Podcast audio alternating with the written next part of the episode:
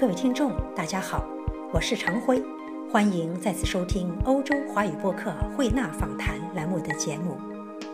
张培玉，一位来自台湾，毕业于维也纳国立音乐学院，曾受教于伯恩斯坦、祖宾梅塔、马泽尔、小泽征尔、普列文、柴里毕达卡和巴夏尔等顶级指挥大师。作为首席，执棒过瑞士卢塞恩歌剧院。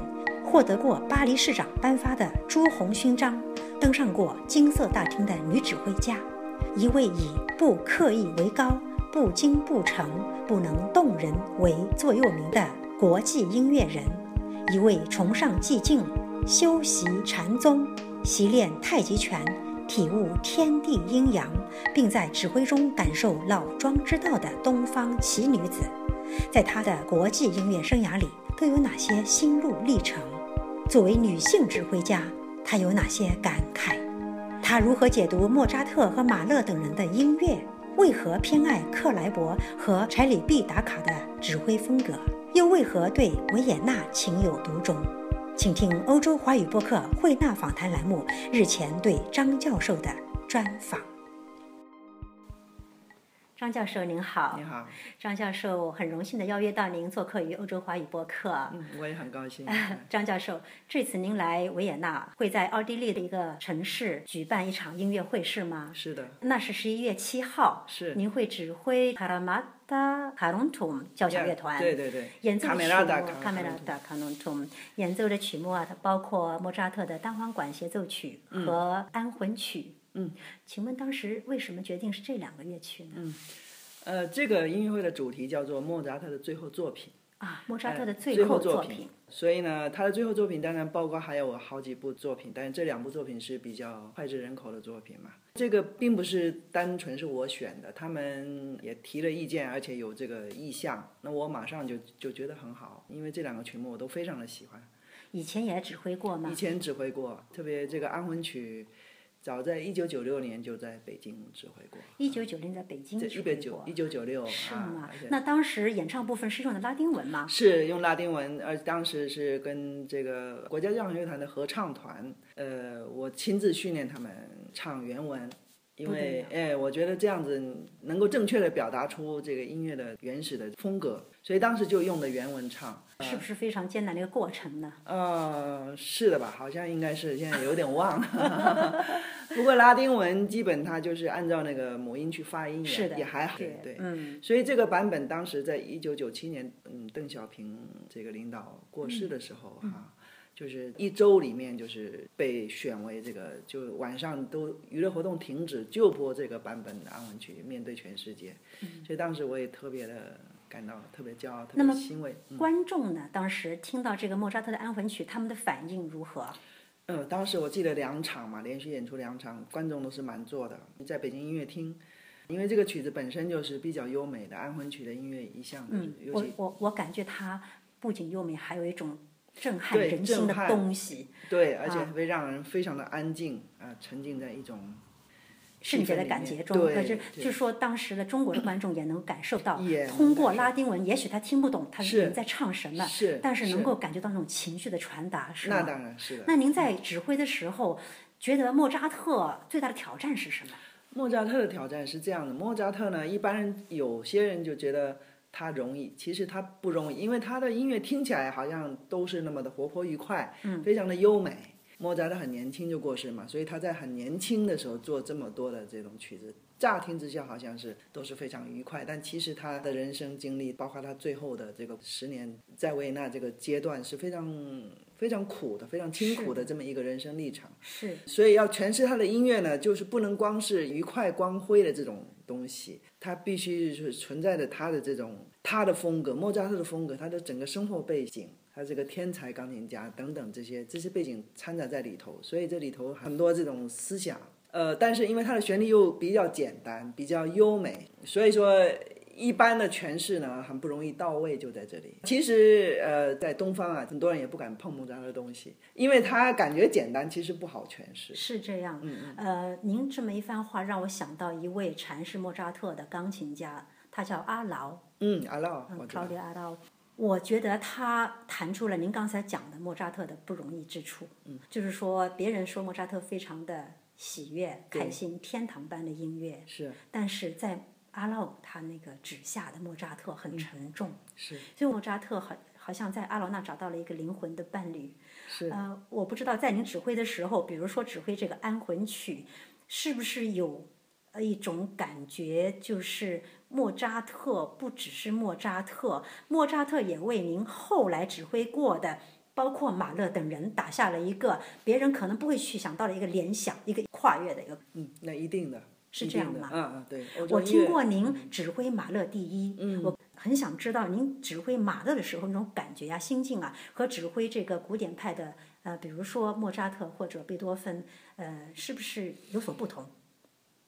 嗯，首先我指挥哈，就是说都是从他的内涵入手，去了解这个作曲家的这个背景以及他的人生经历。马勒对我来讲也是一个非常特殊，也是一个非常用我的话来形容，是一个比较比较惨的一个音乐家。他呢一生就是他有一句自己说过的话，他没有国家，他就是三个地方出生，跟生活跟工作，但其实都不是他的这个最原始的这个祖籍嘛，所以他一生感觉都是在漂泊，所以他的音乐呢也是他的音乐，对我来讲就是说那种美就是也是一种非常凝重的，但是它非常的多彩，非常的多层次，而且呢就是里面的这种情绪的这个波动呢。你看他每一首交响曲都不一样，是对，所以我指挥他的作品呢，一般就是他的层次相对的比莫扎特、贝多芬要多得多嘛，比布拉姆斯，当然他又是后期古典浪漫之后的东西。指挥他的东西确实不容易，你要听到非常多的细节，而且要去画很多的层次，并且把他的这个人的一些背景。融进去。嗯，他的作品的结构和调性其实和古典都是有所区别。他是在迈向现代哈。我记得伯恩斯坦讲过一句话，说是他是一个连接十九世纪和二十世纪的一个跨世纪的巨人。嗯嗯嗯。我刚才听您说要了解马勒这个人，在精神上面的确是作为犹太人这个背景吧，他精神上面承受的东西，或者与生俱来的一种扭曲的东西，可以这么讲，是可能古典派还没有感觉到的。但是他跟大自然之间的对话，是以及他在乐曲上面，在结构上，或者说使用的各种可能性，包括和声，应该说在第一个交响曲中都有了，是不是？是是。您偏爱他的第一交响曲吗？呃。也很喜欢，因为他的每一个交响曲，我不是指挥过，就是有合唱的地方，我也都参加唱过。呃，像那个第八千人呐，像第三呐，那个女生合唱哈，第二啊，复活，都很喜欢。其实不能说专门偏爱第一，但是因为第一它的编制上呢，在一般的中型乐团哈，它能够演。那其他的都比较大，所以不一定都能明白在乐团去演它的编制问题。但第一是真的非常漂亮，最后八支圆号站起来那个 很兴奋的这个这个我那个场面很很激动的。是哈，是的，是的。另外，因为我对马勒还有特别偏爱，因为我自己硕士论文写的就是马勒的大地之歌。啊，是吗？就是这个大地之歌，他把一些中国的诗嘛，包括李白、王维的这个诗啊，我我还正想跟您探讨这个话题，因为马勒的确也受到中国哲学、中国文学的一些影响。嗯，听说您在写博士论文，对，在为北京大学和维也纳国立音乐大学在写，呃，而且写的这个主题啊是指挥之道。对，嗯，我很想知道这个道。您讲这个道和中国哲学的，比如说老庄的道有没有关系？这个道就是肯定就是指老庄的道。这个道呢，其实就像老子说的，这个道是不可言说的，庄子也这么说。但是你能感受，我们每个人都能够去掌握它，它有一定的这个所谓的方法吧，就是说它其实是一个很自然的东西，它并不是一个什么神秘的东西，每个人都有。外国的所有好的大师，肯定他都是有道的去指挥的。那么我也很兴奋的发觉，就两个我非常喜欢的大师，一个叫做 Carlos Kleiber，一个是呃 Segui Celibidache，这两个大师都是对东方的哲学，特别 Carlos Kleiber 对庄子哲学非常的喜爱，那么 Celibidache 对禅宗非常的喜爱，那么所以他们两个的音乐里面都透露着一种比较超脱的一种。自然的情绪吧，一种风格。嗯，呃，特别在指挥时候的一些，你看看上去的一些所谓的这个外在的这种感染力哈，它并没有什么特别的夸张，而是那么的自然，那么的朴实自然。这就是禅宗跟庄子所追求的这个道的境界，就是既雕既琢，复归于朴。呃，天地有大美而不言，天地多么美，从来不说话。我就非常欣赏这些东西。我在想这两位大师啊，嗯，他们指挥，我倒是看过一些视频，就是他们指挥中间的那种风格体现。我觉得他们希望这个乐团达到了一种天籁之音啊，的确是跟您讲的这个道中间的元素是有契合点的哈，有默契的。因为我想老张他说这道生一，一生二，二生三，三生万物。还有讲的就是人法地，地法天，天。是的，我想可能这个是异曲同工之妙啊。呃，但是我的确看到他们在，比如说我看的这个 Charlie Duck，他好像在排演的时候要求非常非常严格，他对于每个声音出来的那种感觉，呃，那种体悟要求这个就是每一个演奏家的体悟是与众不同的。是是，而且他说出来的话里面就是这种意味很重的。比方他会要求我这次也观看他的安魂曲的一个一个一个排练片段，他会叫比方女高音地方，他说 Nicht bestimmen。就是很多东西你要 spin lesson，就是说你不要去强求，不要自己我这个我一定要退居在后面。那 niche statement，然后果然出来那个声音就是非常的，就不知道从什么地方就出来的，非常自然，它不是强人为的这种东西。就他的他看他排练非常有意思。刚才您说这个呃 c h e l i b a k 他是比较偏爱禅宗的。那么禅宗他讲这个。明心见性，或者说呃不语顿悟，他讲这种顿悟。顿悟对。啊，那么您非常欣赏这两位指挥家，是欣赏他们这种对东方这个哲学的理解。那您在您的指挥风格中间，是不是也常常使用这样的元素？对我常常使用这种元素，因为呢，呃，我自己本身禅修已经也一二十年了，就是我只要有时间，我有机会，我都会去。保持一定的时间去禅坐，去去去一定的去禅修就对了。那么平时居家也经常，虽然没有说一定去坐在那里禅修，但是我一定会保持这个禅修的这种要领哈，自己会去做。那么在我指挥里面呢，因为指挥无非就是两件大事，一个就是跟人的关系，一个就是你在表达音乐。那这两个是相辅相成，所以说跟人的关系的这个处理跟他的感觉问题，从老庄。里面是 wunderbar，就是非常多的要领要旨，你可以去去运用，而且非常的有效果。像无为啊，像这个 nicht vorwerden 啊，这个就是你然后 warum von der stark，for der stark，你不要强，水是柔弱的，但是它可以胜过一切，就这些原理非常的受用。那么音乐的表达也是这样子。就是说，在排练过程，你肯定要严格要求一些音的这个问题，最基本。但是在他们演奏的时候呢，运用中国哲学的这种整体感啊，因为中国哲学追求是一个一嘛，嗯，归于根嘛，是的，它不是部分的关系，对，所以这种整体的这种感觉，把这个道的感觉用上去，效果其实是不一样的。这次您指挥这个乐团啊，就是个卡梅拉达啊卡努图，您跟他们熟悉吗？不熟悉。那么如果说您想把这种概念或者这种理念传达给他们，他们能理解吗？能理解，他不用说话，因为这个东西就是温萨克吧。所以说我写这个论文，我就觉得说。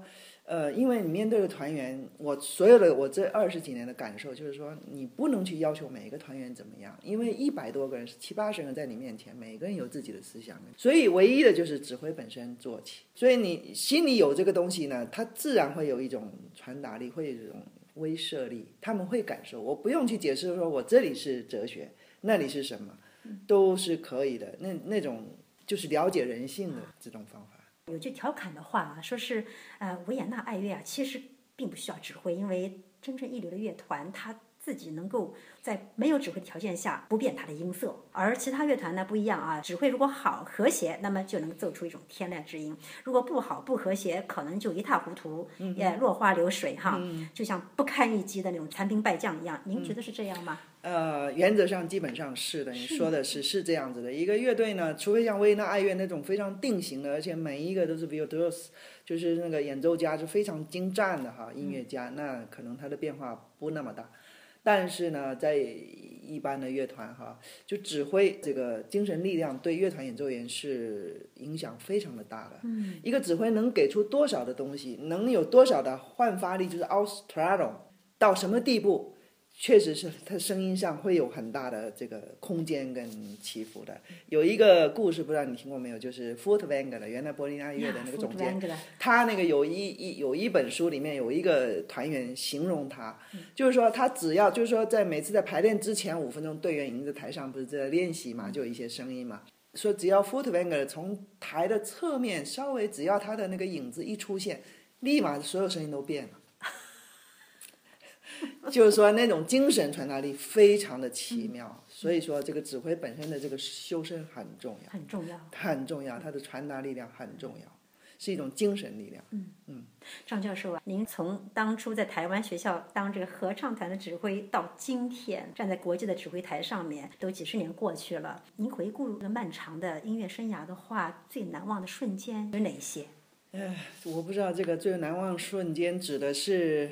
高兴的瞬间还是 辛苦的瞬间哈，只要难忘的这个瞬间很多，瞬间很多。总的来说，我这个呃这个转折呢，自己也觉得不可思议啊。就是从原来一个乡村小学的合唱老师，一个小姑娘，然后为了追求音乐的梦，为了追求这个指挥的情怀哈，来到维也纳，然后整个这一路走来，成为一位指挥这样子。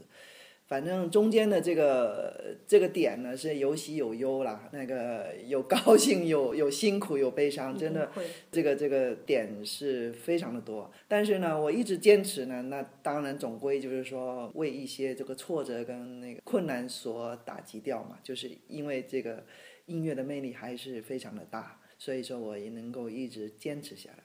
我我很难讲这一些这奇妙的点啊，很多很多的。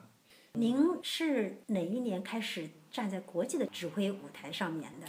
大概是九四年嘛，因为我是九一年毕业，我九四年在佛罗伦萨做米祖宾梅塔的这个助理的时候，国家歌剧院年就跟祖宾梅塔在一起，对，在意大利的国家歌剧院佛罗伦萨的，佛罗伦萨，然后在那里我就有指挥他们乐团的机会，这个乐团也是意大利数一数二的很棒的乐团，嗯，那个时候就开始跟国际性的乐团合作。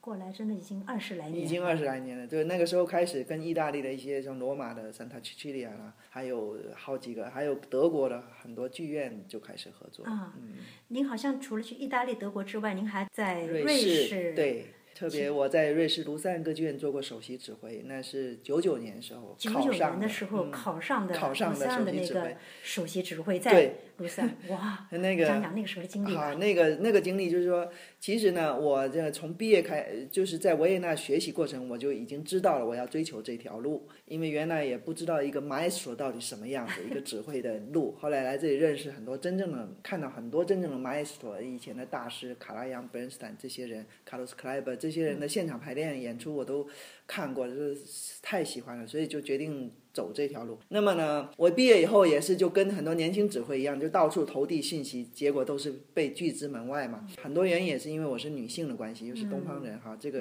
啊，然后呢，终于在九九年的时候呢，就是有一个他们招考首席指挥的这个消息呢给我知道。当时我正在德国慕尼黑一个歌剧院 g e t t i n g p l a t z 指挥，一位歌手告诉我，他说你你赶紧看看投你的这个简介，我就投了。结果那一次就被应邀去参加考试了，因为一。一般你投去，他都不一定邀请你。那一次就被应邀去了，去了以后，那个竞争还是非常激烈。我知道报名的大概都不下于一百人，而且是全世界的这种年轻指挥，特别男性也居多。那我记得当时就是一轮一轮的开始考了。第一轮呢，就是呃每个人给二十分钟的时间。那么之前肯定有这个给你告诉你是排练什么东西，我记得很清楚是魔笛序曲。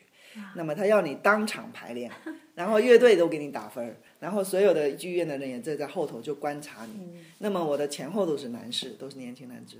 指挥完了以后，他呢隔一两天会通知你，你是否到第二关去了。那么我那时候我那时候住在意大利嘛，还在佛罗伦萨工作，那么就接到通知说你呃过了第一关，通知你来参加第二关。第二关给你的时间是四十分钟，让我呢我记得就是当时是 Brahms 第二交响曲。也是现也是现场排练，嗯，大家都可要观察你排练，嗯啊，后来呢就就也是一样的模式，的隔两天他通知你了，就是说你你又过了第二关，后来呢，他第三关是什么呢？就是呃给你一部歌剧，而且没有排练，直接对外演出，就是、怎么个对外演出？就是说公演嘛，卖票嘛，不但可能。对呀那就是这样子这就是考试知道这是考试的不知道他不知道，是这样。哎，然后节目单就打你的名字，哦所以那个压力很大很大的，就是他们的曲目就每天演嘛，那今天就来了一个考试的，观众不知道这个考试的，但我没有给我排练时间。我真不知道还有这样的情况。是啊，所以说我就说这个是很真都不知道，国内的也都不知道这种情况，国外就是这样。然后呢，就进去你就必须充分的准备，因为他们很熟啊，这是他们的保留曲目嘛，都演过多少场了哈，所以这个指挥每一个动作打的怎么样，他清清楚楚。你只要就是把总谱非常熟，而且唱的部分你要非常熟，你你去做你的，然后乐队会跟你。当时是哪部歌剧来着？啊，对了，是韦伯的《自由射手》。哦，OK，Fly Fly Shoot，Fly Shoot，对啊很不容易的，而且里面有很著名的猎人合唱是嘛，啊，然后那个，嗯我那次就是能够最后压倒，就是大家选我的原因，其实很主要就是所有歌手给我全票通过，跟合唱队员，因为我自己本身这个做合唱。指挥出出身的，所以呢，我对声音也是特别的有自己能够知道唱的人需要什么，去帮助他。我觉得一个指挥呢，不是在体现自己的威风，而是你要让唱的很舒服的展现他的他的最高极限是什么。乐队队员也是一样，所以呢，最后我演出完呢是非常的成功了，就是最后我得票就百分之百。后来呢，也是过了一个礼拜，我非常忐忑，后来接到他们的剧院的院长给我打电话，就是说你现在是二选一，然后约我去访谈。第四关就是 interview，、有一关啊还有一个 interview，所有的剧院来跟我谈话，讲讲你的设想、你的你的工作态度、你的所有的一些问题，来跟你问你嘛。又经过了一段时间嘛，大概也是一两个礼拜，终于接到他说，嗯，他们选到了我，所以那个时候真的是也是，你说高兴吧，也是就非常的感叹了，就是说因为我的感叹是什么呢？其实我就是这样，我的能力就这样，只不过只不过因为种种原因，我一直没有被邀请去考试，是所以我就是我呀。所以刚才您提到这个问题了，就是嗯说当时求职的时候被一些剧院拒之于门外，而且你也发现了因素之一可能是因为您是女指挥，对啊，对就这种不解和偏见随处都可能碰到。对，但是我看过一些评论界对您的这个指挥风格的评价哈，嗯其中有一句说是严谨细腻而大气磅礴。嗯，我感觉呢，这个和形容男性的指挥大师。没有什么两样，如出一辙。在您看来，这指挥呀、他要不要论男女之别，或者说指挥只有好和坏，没有男和女？在我的观念应该是这样子，指挥只有好坏，没有男和女。但是确实呢，呃，我们因为这也可能是我个人的风格比较豪放一点，比较中性化一点，可能可以这么说吧，跟我自己个性有关系哈。那么确实有一些女指挥，她可能不一定是这样子，就是说女性的形象多一点。那么所谓的女性形象，可能就是我现在也没法去多形容。所以呢，有时候呢，这些队员他并不是很接受这样子的一个一个风格跟形象。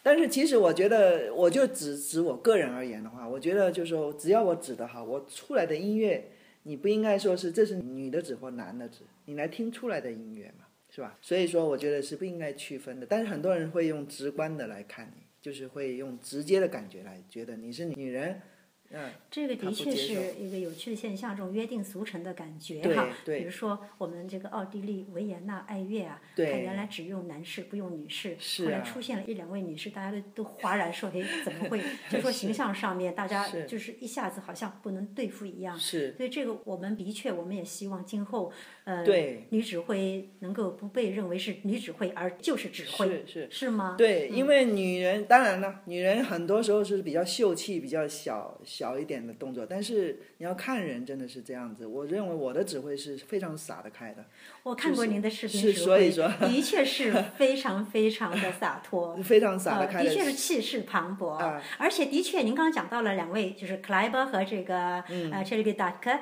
我我现在回想起来，您的指挥风格跟他们有些动作有类似之处。啊，真的，就是说那种 intensity 在那个地方哈传达东西，传达的情绪。对对对嗯对，所以说，其实我觉得反而女性作为我，我觉得反而有优势，因为我可以非常细腻到。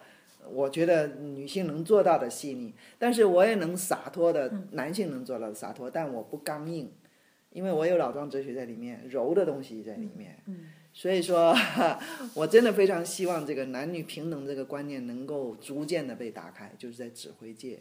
你看我的推荐函里面有一个 Professor Sweet 呢，跟一个叫 Peter Schneider，、他们当时给我推荐函里面就已经注意到这个问题了。他们说我非常的有才华，非常的好，但是呢，他们担心我这条路会非常艰难，而且他们在推荐函里面写到，我们希望这种北渥胎拢，就是对这个女、女性胎佛北渥胎拢的这个女性的这个歧视问题、偏见哈，能够他相信我能够把这个 beside 是 就是就是能够去除了。所以说，其实这条路应该来说，作为女指挥家更加难走一点，因为您还要克服一种心理上的。是是，没错。嗯嗯，张教授，您是台湾人，呃我是台湾出生，但其实我父母是河南的。啊，嗯我看您最近的活动，您在大陆是很受欢迎的，啊，而且您还兼任还在兼任吗？这个西安音乐学院的终身教授这一职。嗯作为生长在台湾的音乐人，您如何看待目前或者今后这个两岸的文化交流的嗯走向？嗯我觉得还是就是要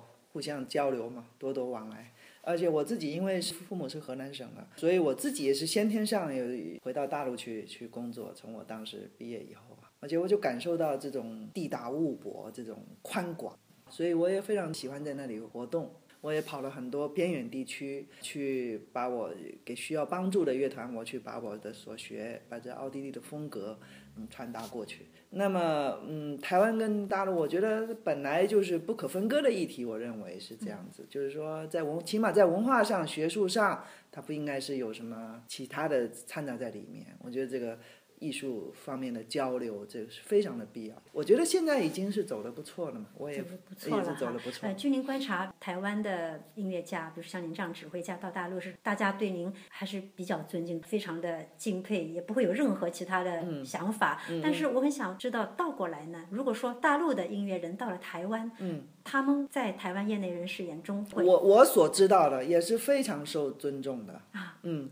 据我所知啊，据我所知，像我有一次在跟台北这个 NSO 乐团合作的时候，我把大陆钢琴家孔祥东也推荐过去，跟我合作贝多芬第五钢琴协奏曲，我觉得他们很喜欢的，很喜欢大陆的音乐家，据我知道的，这个让我们非常高兴啊，这样的情况。嗯嗯。嗯，刚才您也说你在这个维也纳上学，呃，维也纳是您这个学业有成的地方。嗯，您对这座城市是不是情有别钟？是啊，维也纳可以说是我的第二故乡了。它是真的，我很早就离开台湾来这里，然后经常的回来嘛。即便我在世界各地指挥，或者我有很多时间，一年大概有一半的时间在中国大陆任教，在指挥。初到维也纳的时候，呃，国立维也纳音乐学院的教授卡尔 e r s t r e i c h 他呢录取了我。那么当时呢，我是一个就是不是科班出身来的一个想学指挥的女孩，那么他就看到了我的潜力，他能够录取我，我非常感谢他的慧眼，他的眼光。没有他的话呢，我也没有办法在这里进入呃世界一流的音乐学院来学习，以及之后我走的一些路。啊，都跟他的提拔我是不可分割的关系。那么他现在很遗憾已经过世了，我一直非常怀念他。那么另外还有就是许多对给我鼓励的大师，比方祖宾梅塔，他也是其实讲起来是我的老校友。他也是维也纳音乐学院毕业，国立维也纳音乐学院毕业的。他写我是与生俱来的指挥家，我真是不敢当。但是因为他看了我的指挥以后，他很感触的写了这句话。另外呢，国立维也纳音乐学院另外一个班的呃 Sweet 呢，呃刚才我提到过了，他也是，他说他在考试的时候，他跟其他教授一样。在台下看我指挥，他就发觉我非常的不寻常，他给予我很大的鼓励。他说这是非常难得的一个一个指挥。那那么他也祝福我在这条艰难的路上能够扫除这个、嗯、所谓的这个男女不平等的这个概念。嗯。另外有一个 Rudolf b a s h a i 他是一个原籍苏联的，后来他是应该是瑞士吧。那么他对我的提携也是因为我参加了一个国际性的比赛，托斯卡尼尼那个指挥比赛以后呢，我就成了他的关门弟子。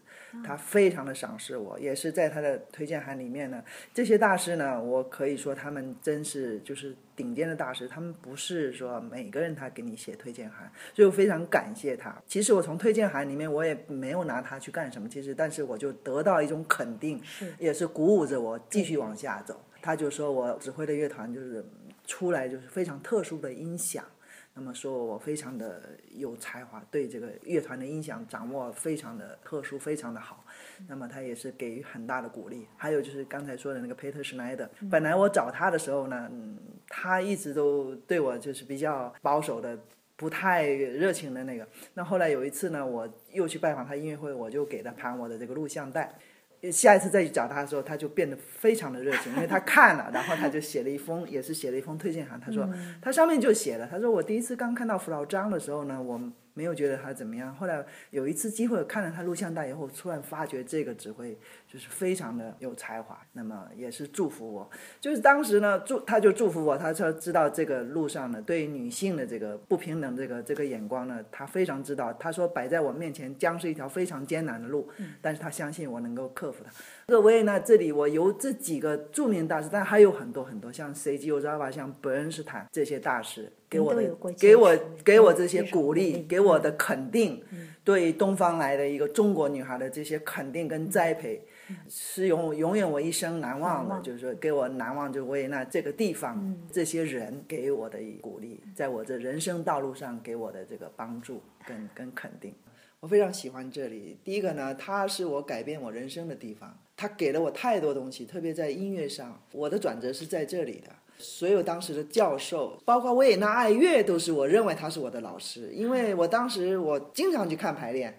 那么，所以我这我很就是有一次维也纳爱乐在一九九几年，对他们有一次去台湾，第一次去台湾演出，我就兴奋的我竟然跑到桃园国际机场去迎接他们，真的，我自己就出意就是迎接他们，然后当然这首席认识我嘛，然后我当时他第一个出来，我就跟他握握手，然后我说我来接你们，因为。